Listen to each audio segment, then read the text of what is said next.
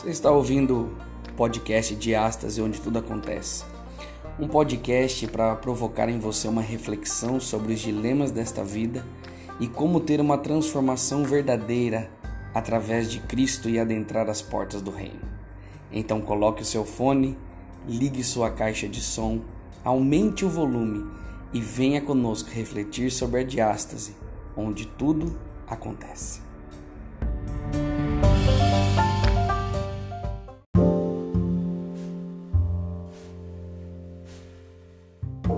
Estou gravando um podcast, né?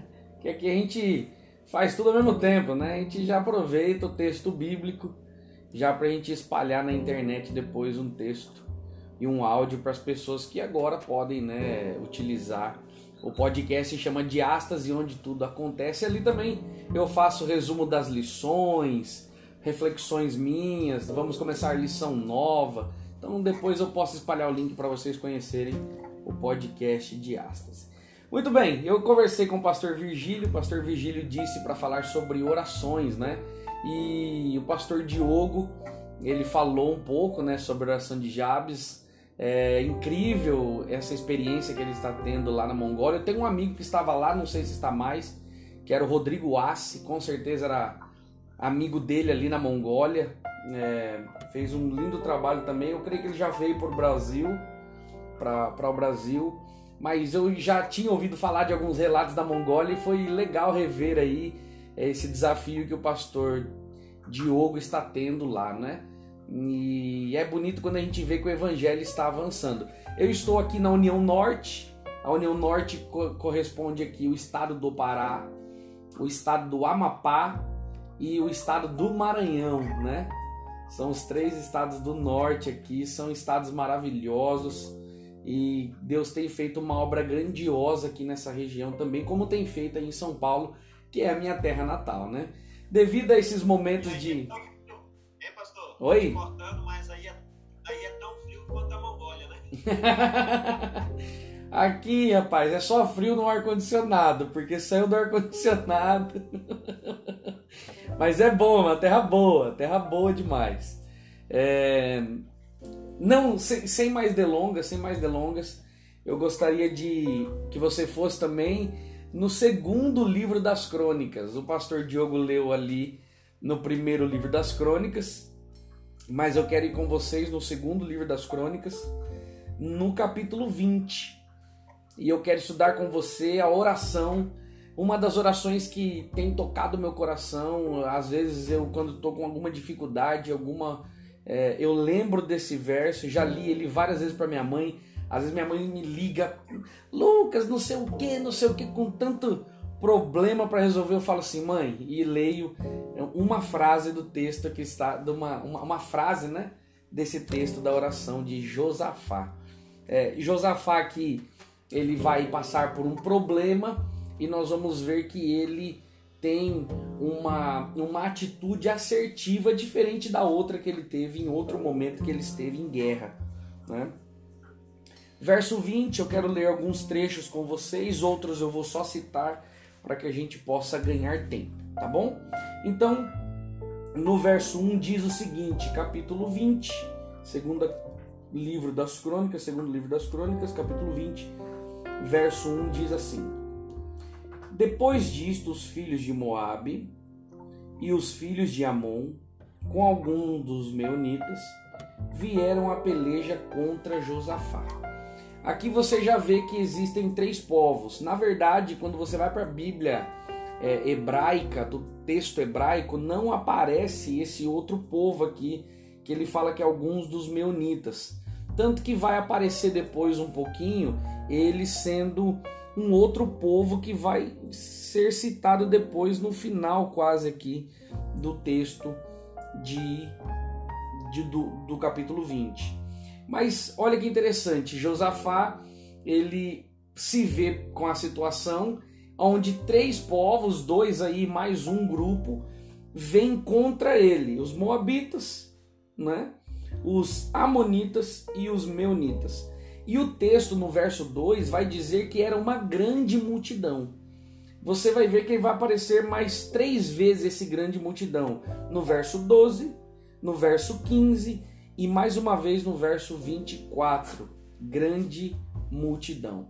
Ou seja, Josafá está agora diante de uma situação aonde ele não vê saída nenhuma. Tanto que o texto vai dizer que eles vieram alguns, né? Então vieram alguns que avisaram a Josafá dizendo: Grande multidão vem contra ti, da além do mar da Síria, e eis que estão em Azazon Tamar, que é em Gued.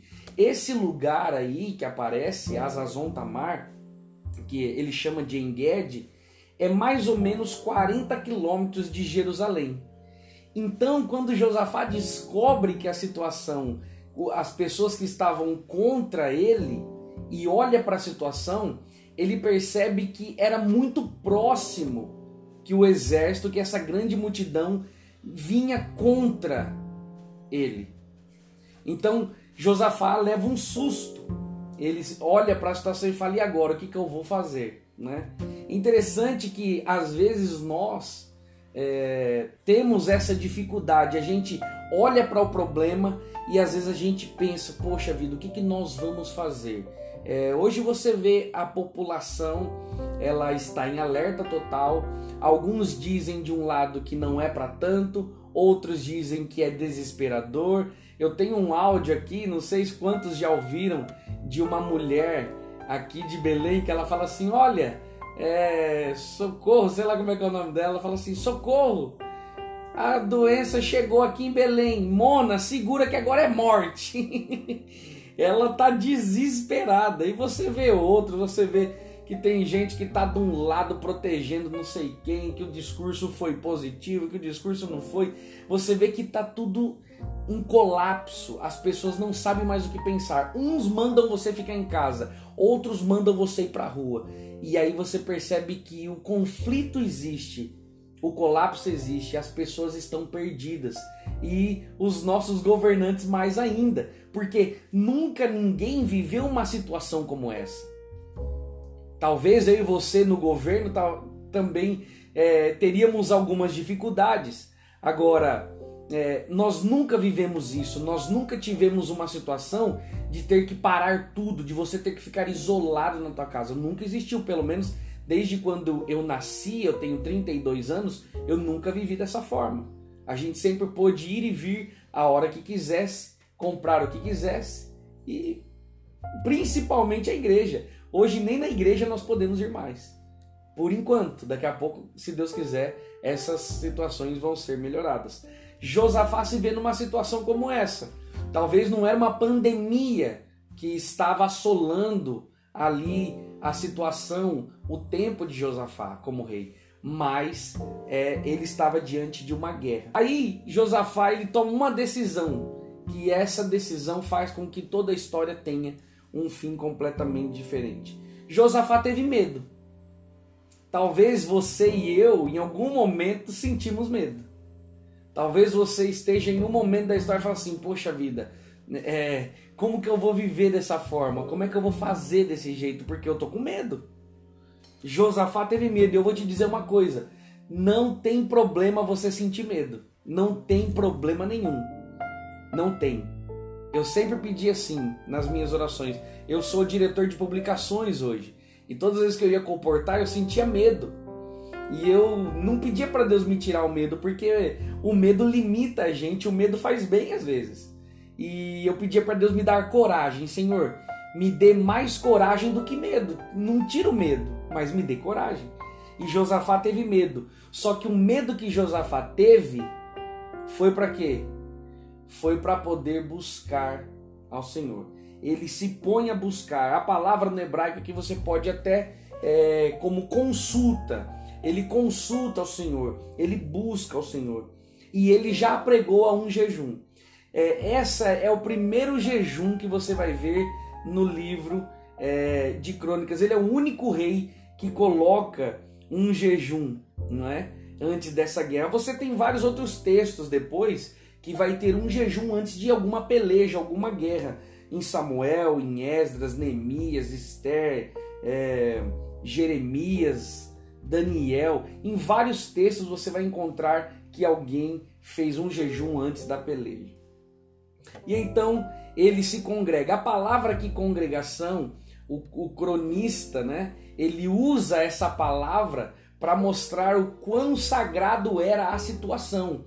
Porque ele tem medo, ele vê a situação, ele vê o problema que ele tem, então ele precisava de algo que fosse sério. Então ele monta uma reunião e essa reunião ele chama de congregação. Ele se congregou para pedir socorro ao Senhor.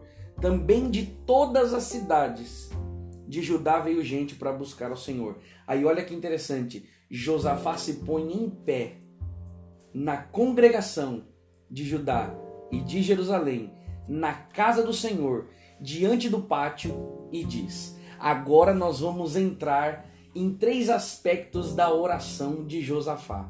Olha que oração incrível. Josafá ele se põe em pé diante de todas as pessoas. É, é, a multidão que vinha contra eles era o triplo, o dobro, sei lá quantos eram, e com certeza eles não teriam chances nenhuma de, de conseguir vencer essa batalha. E aí então, deixa eu diminuir o ar aqui. E aí então, olha o que acontece. Ele começa a orar. E ele diz assim: Ah, Senhor, verso 6.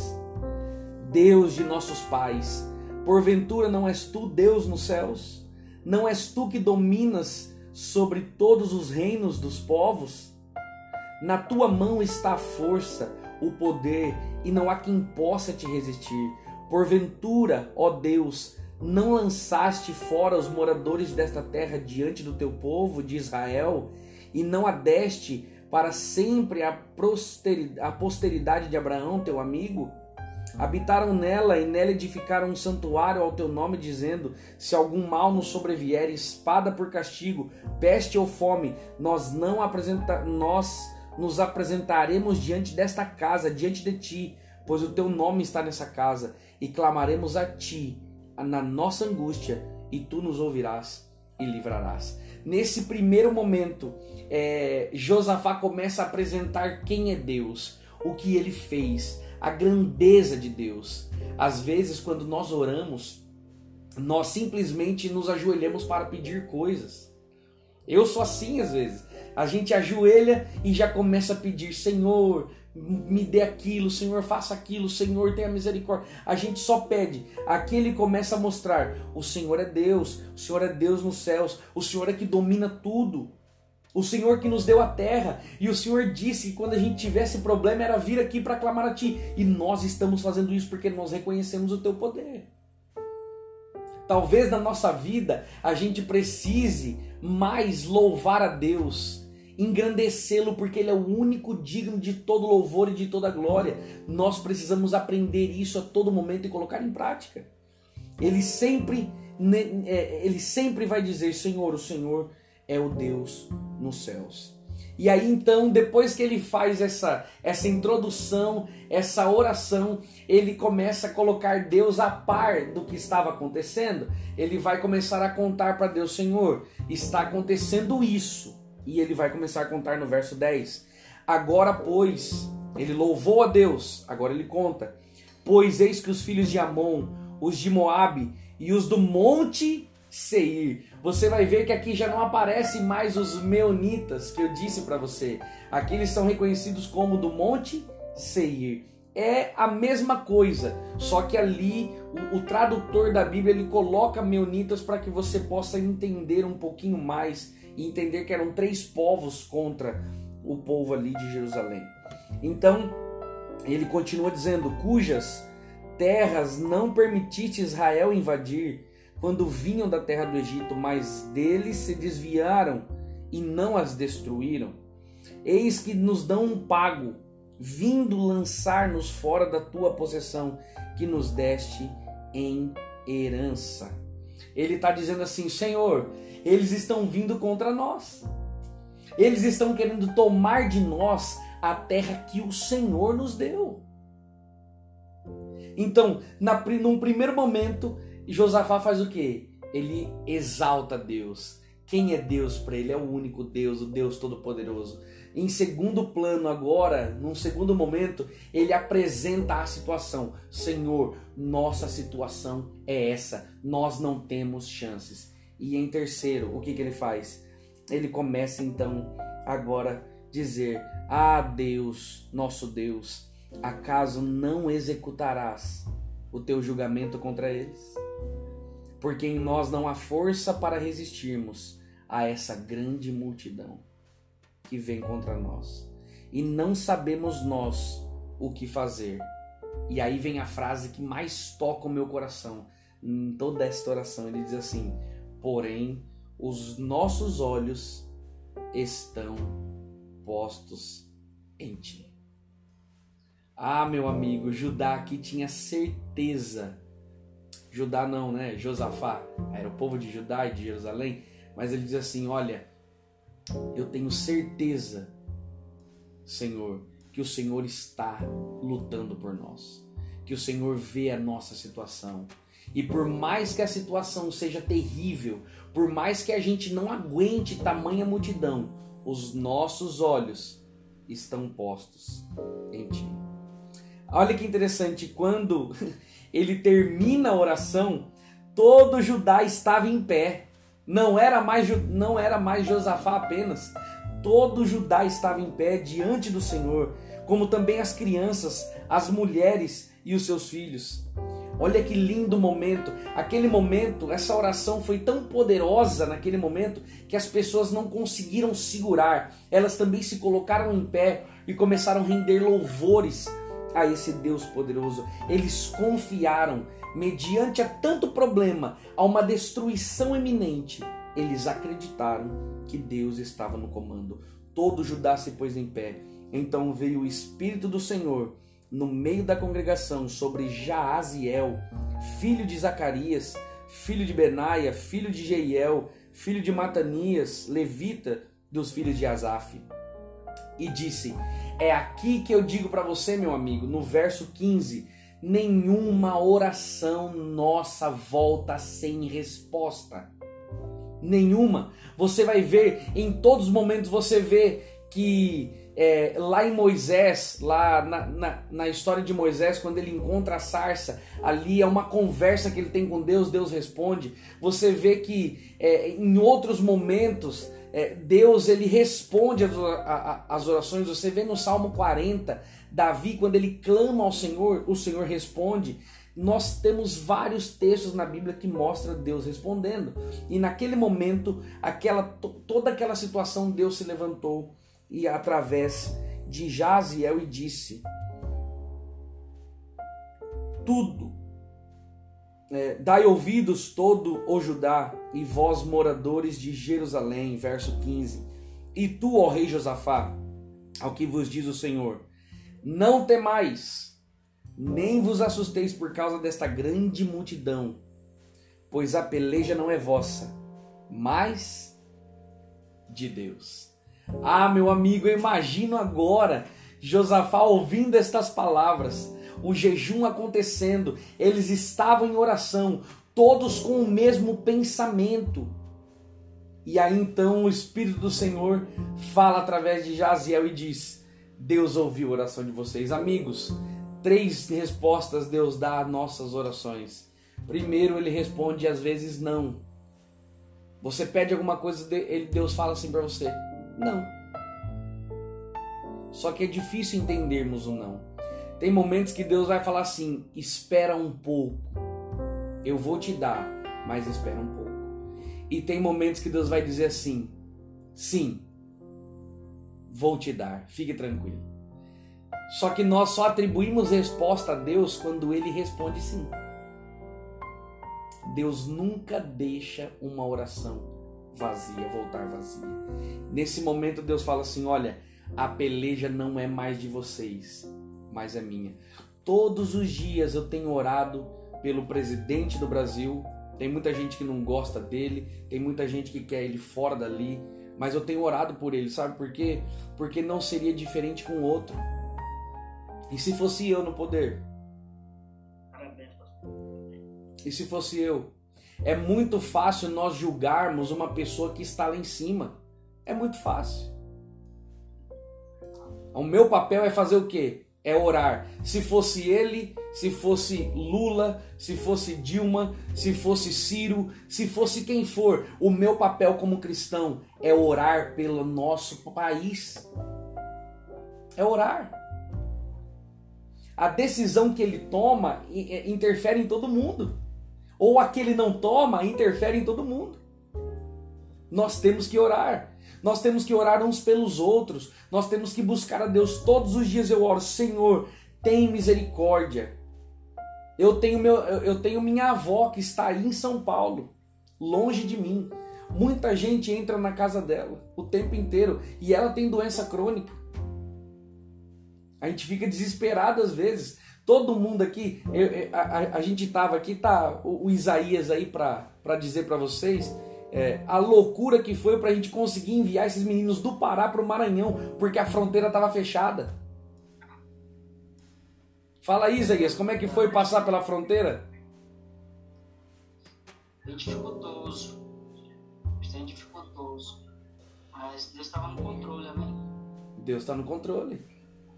Isso é lindo. Então, assim, as dificuldades nós vamos sofrendo, mas nós temos que nos unir em oração para que Deus possa operar os milagres. Amigos, a batalha não é mais nossa. Quando nós oramos e clamamos a Deus, a batalha não é mais nossa, a batalha é dele. E a batalha desse coronavírus, de seja lá o que for, aqui no Pará ainda nós temos um agravante que aqui é, estourou agora, o H1N1 voltou com força para cá. Nós temos mais gente hospitalizadas com H1N1 do que de coronavírus. A situação tá, tá feia. Qual que é o nosso papel? Orar. Por isso que eu louvo a Deus pela atitude de vocês, de mesmo cada um em sua casa, se juntar através da internet. Nós estamos aqui faz quanto tempo? E nós estamos aqui conectados. Por quê? Porque nós acreditamos que a oração pode mudar a história desse mundo. Pode ser que não melhore nada, mas pode ser que nem, em meio a tantos problemas, pessoas sejam salvas. É por isso que nós oramos. Deus olhou para a situação de Josafá e falou assim: Josafá, a luta não é mais sua. Só que aí olha que interessante, não é porque a luta não é mais nossa que nós não devemos nos posicionar. Porque às vezes a gente fala assim, não, então agora é, é, é, é quarentena, então tá tranquilo. É quarentena, eu vou ficar em casa, é só eu ligar no Novo Tempo, o Novo Tempo tá mostrando tudo tranquilo, cada hora um fala. Hoje eu, eu, eu, eu vou fazer uma semana de oração no meu Instagram, PR Lucas Antônio, vou fazer uma, uma série lá sobre esse livro aqui, ó. Que é um dos livros que está sendo mais falado hoje em dia, que é esse livro aqui. O Mistério da Profecia. Vou começar agora nessa sexta-feira. Até a próxima sexta. E eu tava falando com meu pastor Virgílio. Eu falei, rapaz, eu tava olhando a timeline do meu Facebook, do meu Instagram. Rapaz, é gente demais fazendo live. É gente demais falando de Deus, isso é bom. Às vezes a gente, a, a, às vezes a gente pode até pensar assim, ah, nem preciso mais falar nada. Mas pelo contrário, quando nós olhamos para a situação aqui, você vê que no verso 16 vai mostrar que a orientação deles era para que eles se posicionassem, mesmo que a luta não fosse deles. O verso 16 diz assim: Amanhã descereis contra eles Eis que sobem pela ladeira de Ziz. Encontrá-los eis no fim do vale, de fronte do deserto de Jeruel. Neste encontro, olha que lindo isso. Não tereis de pelejar. Tomai posição, ficai parados e vede o salvamento que o Senhor vos dará, ó Judá e Jerusalém. Não tem mais, nem vos assusteis. Amanhã saí-lhes ao encontro porque o Senhor é convosco. Isso é lindo demais. Esse texto tem me confortado muitas vezes. Nós temos que tomar posição. Por mais que Deus lute em nosso lugar, nós temos que tomar posição. Josafá acredita tanto que olha o que ele faz. Então Josafá prostrou-se com o rosto em terra e todos os Judá os moradores de Jerusalém também se prostraram perante o Senhor e o adoraram. Eles acreditaram. Eles acreditaram. Eles ouviram a voz dizendo: Olha, vai acontecer desta forma. eles acreditaram. Meus amigos, nós temos a Bíblia. O Senhor fala conosco através da palavra agora. A Bíblia diz que o mundo vai acabar em uma pandemia. Não diz. Por isso não fique desesperado. É só olharmos para o que a palavra de Deus diz. Josafá acreditou na palavra e ele louvou a Deus. Aí olha o que ele fez: ele pegou os levitas, colocou na frente os filhos dos coatitas, dos coreitas, para louvarem ao Senhor em alta voz. Colocou na frente. E no verso 20, pela manhã, se levantaram cedo e saíram ao deserto de Tecoa. Ao saírem eles, pôs-se Josafá em pé e disse: Ouvi-me, ó Judá, moradores de Jerusalém. E aí vem a frase que muita gente conhece: Crede no Senhor vosso Deus e estareis seguros. Crede nos seus profetas e prosperareis. Ele está dizendo, amigos, hoje vocês vão ver o milagre acontecer.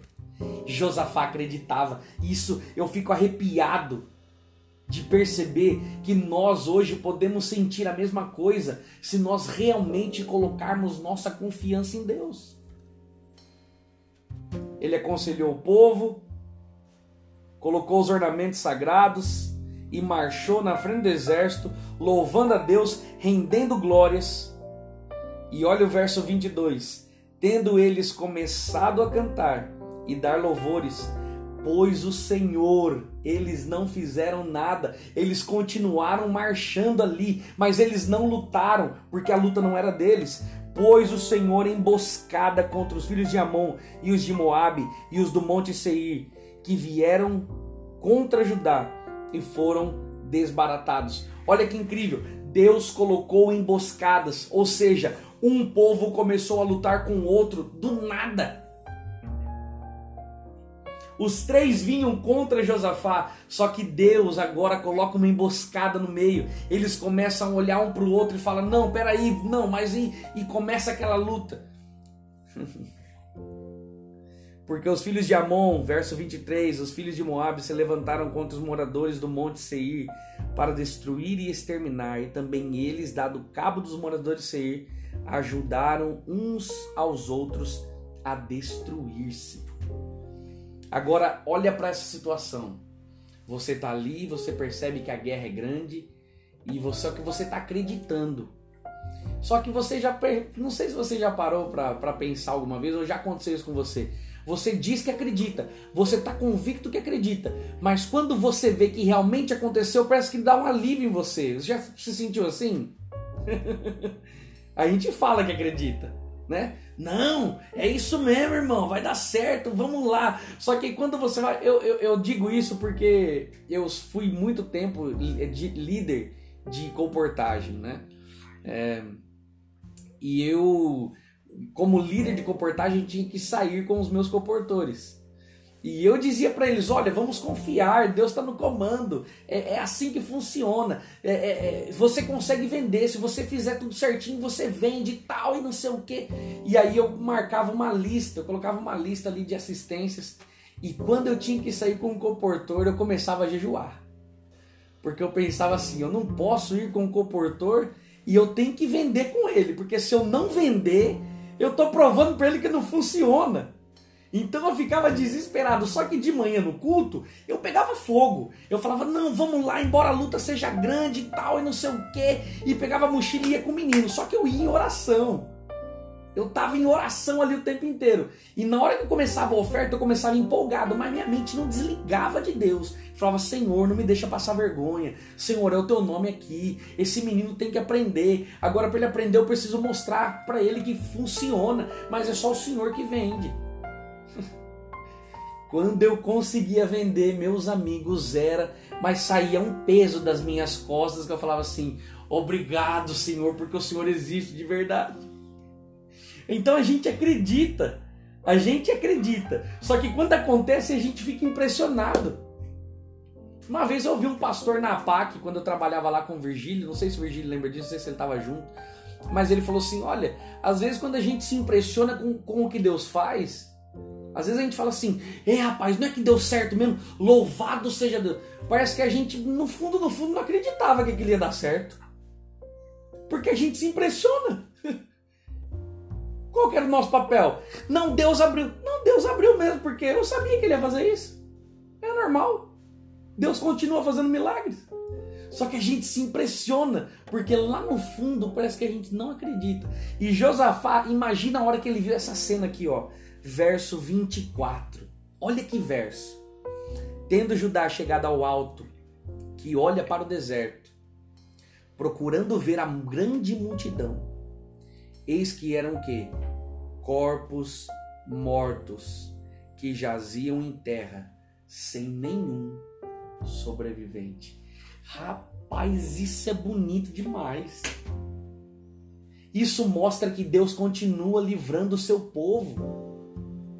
Deus não é diferente hoje, meus amigos. Deus ele continua sendo o mesmo. Não importa se é coronavírus, não importa o que aconteça, tudo isso vai passar, sabe por quê? Porque o dono dessa terra continua sendo Deus, não é o inimigo.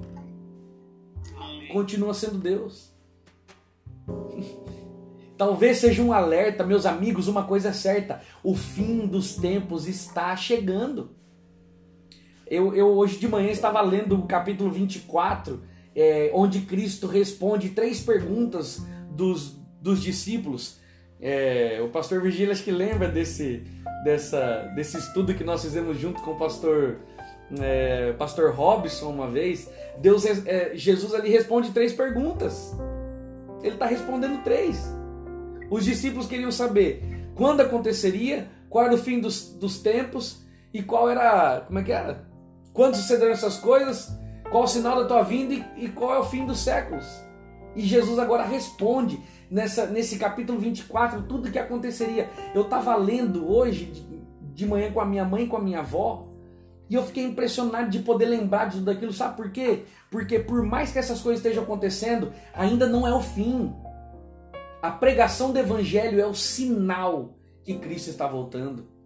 E olha como que a gente está fazendo hoje. É, aqui, o nosso evangelista, pastor Cledenilson, ele está fazendo um movimento de estudos bíblicos através do WhatsApp. Teve um grupo hoje que foi criado meio-dia e até o fim do dia tinha 114 pessoas querendo estudar a Bíblia através do WhatsApp. Um link que ele espalhou por aí. Amém.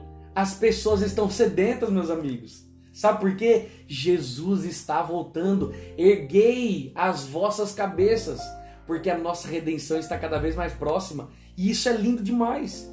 Josafá, quando ele olha, não tem ninguém vivo. Sabe por quê? Porque Deus, como disse que lutaria, cumpriu a promessa e ele lutou e venceu. Cristo prometeu que voltaria uma segunda vez para nos buscar e ele vai cumprir a promessa a gente vai ver que o texto vai dizer que eles ficaram três dias pegando os despojos de guerra, porque eram tantos que eles não conseguiam pegar num dia só. Meus amigos, o que Deus pode fazer na tua vida é tão grande que você nem imagina. Talvez esse problema que vai se instalar no Brasil, ou econômico, ou de fome, ou seja lá o que for, nós não sabemos, a gente está apreensivo, mas está em oração. Não importa o que aconteça, Deus ele está no comando e tudo isso é para que salve muitas e muitas pessoas. Tem gente que só vai se entregar a Jesus agora porque vai ficar fragilizado. E aí nós entramos em ação. Você viu que o pastor Diogo disse: é, a obra médico-missionária, a obra da educação e a obra das publicações são os meios eficazes de Deus. Amigos, Deus está cumprindo suas promessas, Ele está voltando. E é por isso que nós estamos aqui. E ver vocês aqui todos juntos até agora, ouvindo a gente falar das nossas histórias, dos textos que tocam o nosso coração, isso é prova viva de que Deus vai voltar e Ele nos levará para viver com Ele para sempre. Amém. É incrível. Eu não sei quais são as suas orações. Eu não sei qual é o jeito que você tem orado. Eu só sei de uma coisa: nenhuma delas vai voltar vazia. Talvez a gente não entenda num primeiro momento. Talvez a gente não entenda. Mas lá no céu, nós saberemos tudo que Deus fez por nós, quais foram as oportunidades que tivemos, e nós o louvaremos pelos séculos dos séculos e para todos sempre. Amém. Amém. Nós precisamos orar mais. nós precisamos buscar mais. E eu tenho certeza, meus amigos, que esse momento vai ser propício para nós que pregamos o Evangelho. Não perca seu tempo com outras coisas, não perca, não perca, de verdade. Não estou falando para você ser uma pessoa bitolada, não é isso. Mas não perca seu tempo. Publique fotos, publique frases, publique estudos, publique as fotos da Novo Tempo, faça o que você puder fazer, mas pregue o Evangelho. Não deixe nenhum amigo seu de fora. Ore por ele. Deus responde às nossas orações. Josafá olhou, acreditou, louvou a Deus e recebeu a bênção. Deus não é diferente conosco hoje. Olha quantas coisas Deus fez por nós já.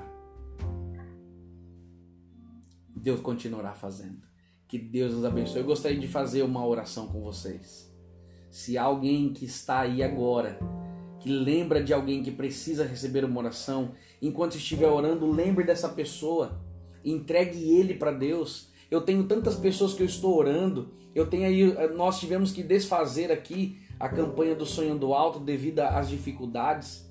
Nossa, é triste de ver nossos jovens voltando para casa porque não podem continuar a missão nesse jeito agora pessoal, mas todos eles estão em casa agora se fortalecendo para voltar, porque enquanto existir crise, nós temos tempo ainda de pregar o evangelho. Eu vou fazer uma oração e você pode aí lembrar do seu amigo, da sua amiga, de um parente, de algum amigo que precise dessa oração. E enquanto nós estivermos orando, lembre dele e entregue para Deus. Vamos orar. Querido Pai, olhando para a história de Josafá, nós vemos que o Senhor operou um milagre grandioso na vida daquele povo naquela época. E nós temos a certeza de que operarás o um milagre na nossa nação, no Brasil e nesse mundo todo, porque o Senhor é dono de tudo. Nós entregamos agora, Pai, os nossos amigos, vizinhos, familiares. Senhor, são tantas pessoas que nós queremos que sejam salvas por ti. Tem pessoas que já estão nos teus braços. Tem pessoas que são arredias, a gente fala, mas elas não querem ouvir. Senhor, tenha misericórdia. E que esse momento em que o mundo vive seja um empurrãozinho a mais para que essa pessoa possa se entregar de uma vez em teus braços. Nos dá, Senhor, claridade de pensamento, clareza de propósito, limpa nosso cérebro, nossa mente, limpa nosso coração, encha com o poder do Santo Espírito, para que possamos, ó Deus, entregar tudo que temos em tuas mãos. Como nós temos cantado desde o início do ano, é tudo por, por Ele, tudo por Ti, ó Pai. Que possamos colocar todos os nossos talentos em tuas mãos, para que quando Cristo abrir os céus e voltar para nos buscar, que possamos estar em pé com uma grande multidão de amigos e familiares e vizinhos conosco para subir contigo para os ares. Obrigado por essa juventude, por esses irmãos da igreja do Zaira. Eles têm feito a diferença nessa cidade, nesse bairro. Que eles continuem com intrepidez e coragem pregando o evangelho. Abençoe a, é, a, região da ápice, abençoe São Paulo, abençoe o Pará, o Maranhão, abençoe o Amapá, todos os estados, o Tocantins, ó Deus, abençoe o Brasil, abençoe os países vizinhos, abençoe nossa, nossa, nosso governo, Pai, tem misericórdia deles, que eles tenham sabedoria para lidar com todos esses problemas. Nós entregamos tudo em tuas mãos entregamos os pastores. Obrigado pela vida do pastor Virgílio. Que o Senhor continue dando forças a ele e sua família também. Nos dá mais alguns momentos juntos aqui e uma ótima noite.